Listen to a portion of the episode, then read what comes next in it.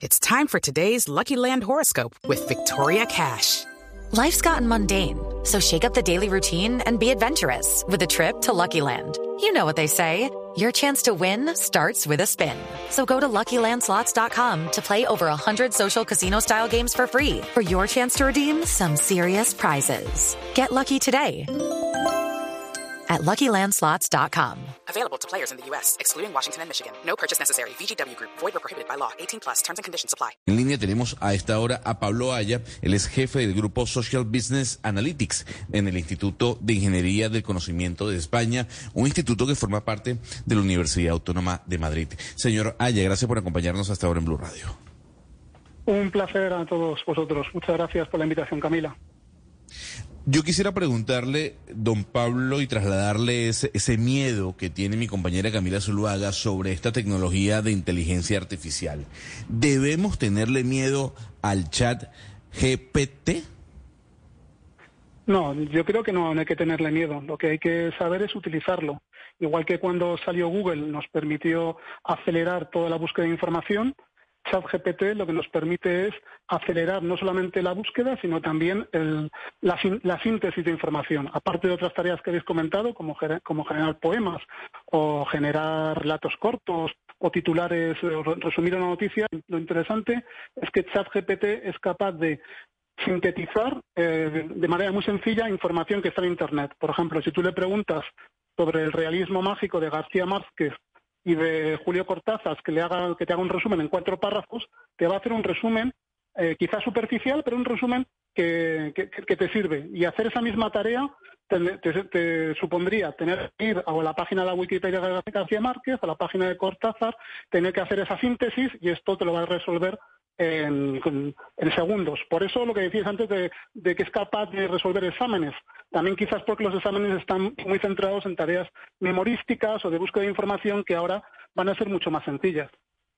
Pero señora Aya, le digo yo por qué el temor, y es, usted sabe que el periodismo es una profesión que se ha visto amenazada por cuenta de las nuevas tecnologías. Una de las crisis que han tenido los medios de comunicación ha sido por cuenta de la aparición de plataformas como Facebook, como Google, como Twitter, y en donde la gente ya no paga por la información como sí sucedía antes. Ahora con, esto de chat GTP, lo que vemos es que eh, se está abriendo la puerta a que por lo menos para el periodismo escrito, eh, pues haya un reemplazo muy pronto y que este reemplazo sean eh, las máquinas y que sea la inteligencia artificial y ya no sea necesario contratar periodistas para que escriban porque eso ya lo pueden hacer unos, unos computadores.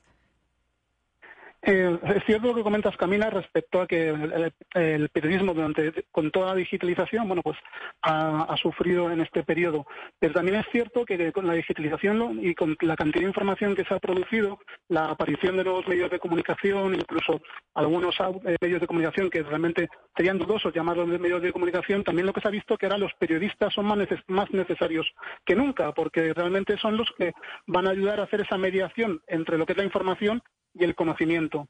Entonces, puede ocurrir que ciertos eh, medios de comunicación, a lo mejor para noticias que son muy sencillas o incluso de, bajo interés, eh, que se elaboran, digamos, básicamente con cortar y pegar temas de Internet, pues a lo mejor proliferen ese tipo de medios utilizando las máquinas, pero los medios serios como el vuestro, los medios en los cuales necesitas, digamos, una interpretación de la realidad y esa interpretación eh, solamente te lo va a dar un humano porque las máquinas no entienden la realidad. Las máquinas lo único que hacen es coger lo que hay en Internet y vomitarlo de nuevo eh, de, manera gramaticalmente correcta, de manera que se puede entender, pero no es más que lo que encontrado en Internet. No es una interpretación del contexto o de la realidad, del contexto que puede tener un periodista. Entonces, en ese sentido, lo que sí se va a poder ver, yo creo, es la diferencia entre algunos periodistas y aquellos medios de comunicación que intentan automatizar tareas que a lo mejor no es lo que tienen que automatizar. Habrá otras tareas que sí pueden ser muy interesantes y que le puede ayudar a cualquier periodista, como es lo que hemos dicho, la búsqueda de información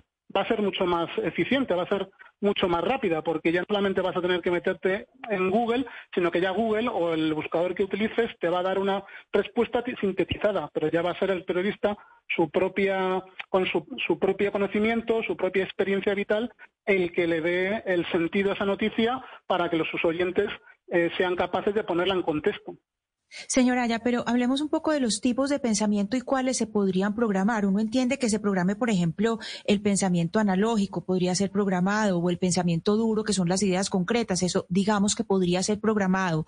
Pero hay procesos mentales que son mucho más complejos. Por ejemplo, el pensamiento deliberativo o el pensamiento divergente. Uno pensaría que es más difícil de programar. Para usted, ¿cuáles son las formas del pensamiento que serían inalcanzables por el eh, GPT, que es, eh, es, decir, que no podrían entrar ahí, no podrían ser programados. Sí, eh, aquí Camila hay que entender que ChatGPT no programa ningún tipo de pensamiento, es mucho muchísimo más simple que eso. ChatGPT es un modelo probabilístico que lo que hace es adivinar qué palabra tiene que venir dado una frase. Eh, en eso lo hace, lo hace muy bien y realmente es sorprendente que simplemente con un modelo que es muy potente en ese sentido de la parte probabilística es capaz de adivinar las siguientes frases. Pero no hay un pensamiento, no hay una consciencia. ChatGPT lo único que eh, entiende son relaciones entre las palabras, no relaciones entre los conceptos que eh, a los cuales hace referencia esa palabra. Entonces, realmente no podemos hablar de una automatización del pensamiento. Lo que estamos automatizando es la, creación de textos por un mecanismo que es intentar adivinar cuál es la siguiente palabra que cuadra en esa frase. Pero, señor, en general... Sí. Perdón, no, continúe, continúe.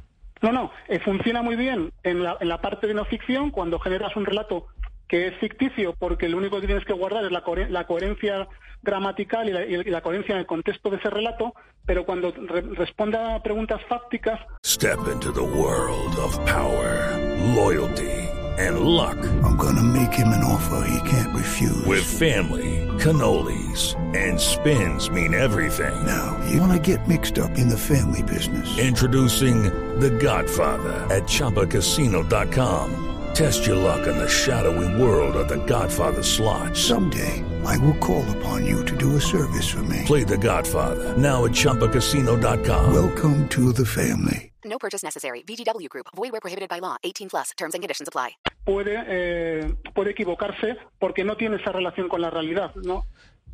Pero, señor Pablo Aya, esto de ChatGPT, sospecho, es apenas un apéndice del enorme futuro y mundo que es la inteligencia artificial supongo que ustedes se han sentado o ustedes se han sentado a dimensionar qué es todo lo que se viene y a algunas personas les, da susto. Por ejemplo, entiendo que Elon Musk está desarrollando un proyecto tremendo eh, para que los humanos podamos domar a la inteligencia artificial por si algún día se nos sale de las manos. ¿Qué opina usted de todo eso o es más a ciencia ficción? Yo creo que estamos todavía en la parte de ciencia ficción. Ahora mismo, tal como se están construyendo las máquinas, no vamos a hacer máquinas conscientes. Podemos hacer máquinas que simulen o que parezcan humanas, pero no son máquinas que tengan conciencia, que entiendan el mundo. Eso por per se sí que puede ser un, peligro, porque el creerte tú que tienes una máquina delante que piensa cuando no piensa, pues sí puede dar a equívocos que eh, puede llevarnos a situaciones incómodas o a, o pensarte ¿no? que tienes un amigo delante o que estás hablando con alguien que entiende tus sentimientos cuando realmente es una simulación eh, que lo único que, hace es generar frases eh, a base de, estas probabilidades. Sí que es cierto también que lo que se viene ahora es que se va a empezar a juntar no solamente el texto, sino se va a juntar con el audio, es decir, Ahora mismo también hay inteligencias artificiales que son capaces de simular la voz humana, hay inteligencias artificiales capaces de, transformar con, de manera muy precisa el, audio en texto y, también hay eh, programas de avatares que son muy realistas, con lo cual puedes crear crear una ilusión de ser humano que habla como un ser humano, que se expresa como un ser humano, que parece un ser humano, pero que realmente por detrás no es más que una, máquina, no tiene ningún tipo de sentimiento, ni conciencia, ni nada que se le asemeje. Y eso, eso, eso, eso ahora mismo es ciencia ficción, pero sí es cierto que se pueden construir máquinas, o se van a poder construir máquinas en el corto plazo que se parezcan mucho a los humanos. Pero por eso usted dice, eso por ahora es ciencia ficción, pero yo siento, eh, profesora ya que vamos para allá. Y ahí sigue mi preocupación, ya no como periodista, sino como mamá de una, eh, de una bebé, en donde me pregunto, bueno, ¿qué es entonces lo que va a tener que estudiar mi hija? ¿A qué eh, será que vale la pena meterla a un colegio eh, tradicional como el que yo fui?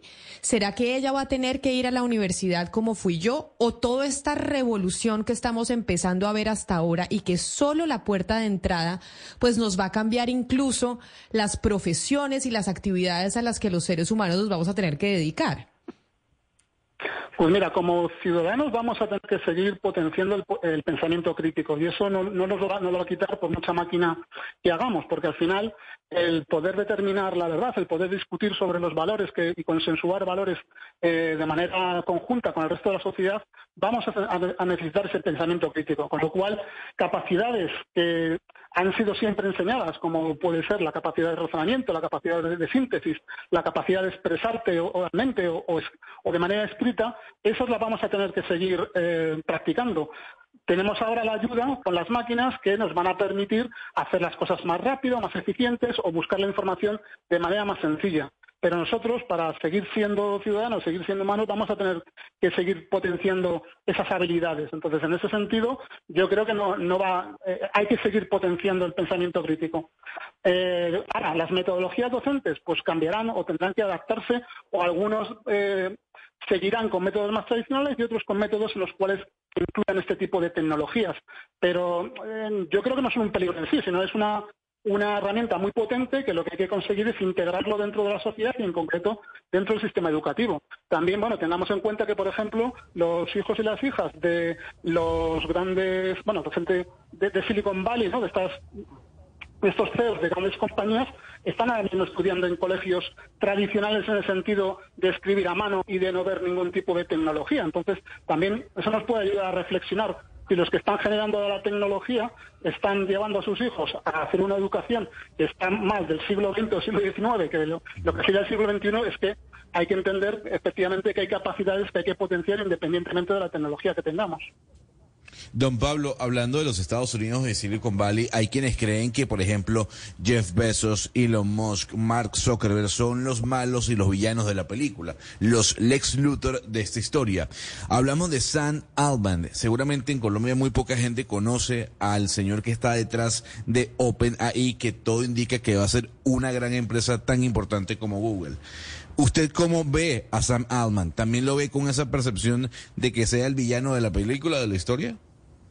No, yo, no creo que sean, en ninguno de los que has mencionado, no creo que sean mala gente per se.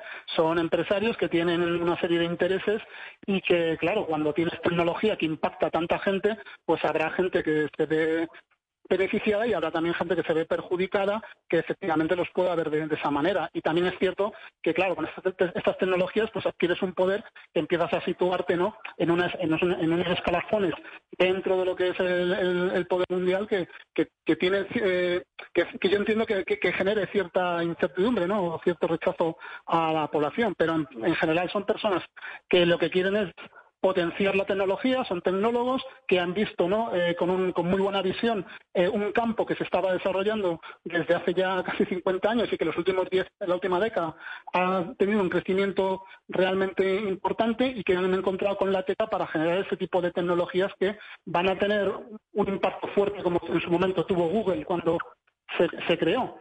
Eh, pero no, San Alman, yo creo que de momento además una cosa que está haciendo bien San Alman, San Alman es que en general se está mostrando con bastante humildad ante los medios y la opinión pública, al contrario de otros de sus compañeros de, clase, por así decirlo entre comillas, eh, desde el principio ChatGPT eh, ha surgido o, lo han presentado como una aplicación que está en pruebas y no han el, la bola mediática que se ha generado ha sido, no ha sido por su, por su culpa, ha sido más bien porque la gente la ha empezado a utilizar y ha visto lo sorprendente de, la aplicación. No, pues como le digo, mi papá, mi papá que tiene 75 años está pues eh, enloquecido con, con chat GTP. Profesor Pablo Aya, jefe del grupo de Social Business Analytics en el Instituto de Ingeniería del Conocimiento. Hello, it is Ryan, and I was on a flight the other day playing one of my favorite social spin slot games on chumbacasino.com. I looked over the person sitting next to me, and you know what they were doing? They were also playing Chumba Casino. Coincidence? I think not. Everybody's loving having fun with it. Chumba Casino is home to hundreds of casino style games that you can play for free anytime, anywhere, even at 30,000 feet. So sign up now at chumbacasino.com to claim your free welcome bonus. That's chumbacasino.com and live the Chumba life. No purchase necessary. DTW, void, were prohibited by law. See terms and conditions 18 plus.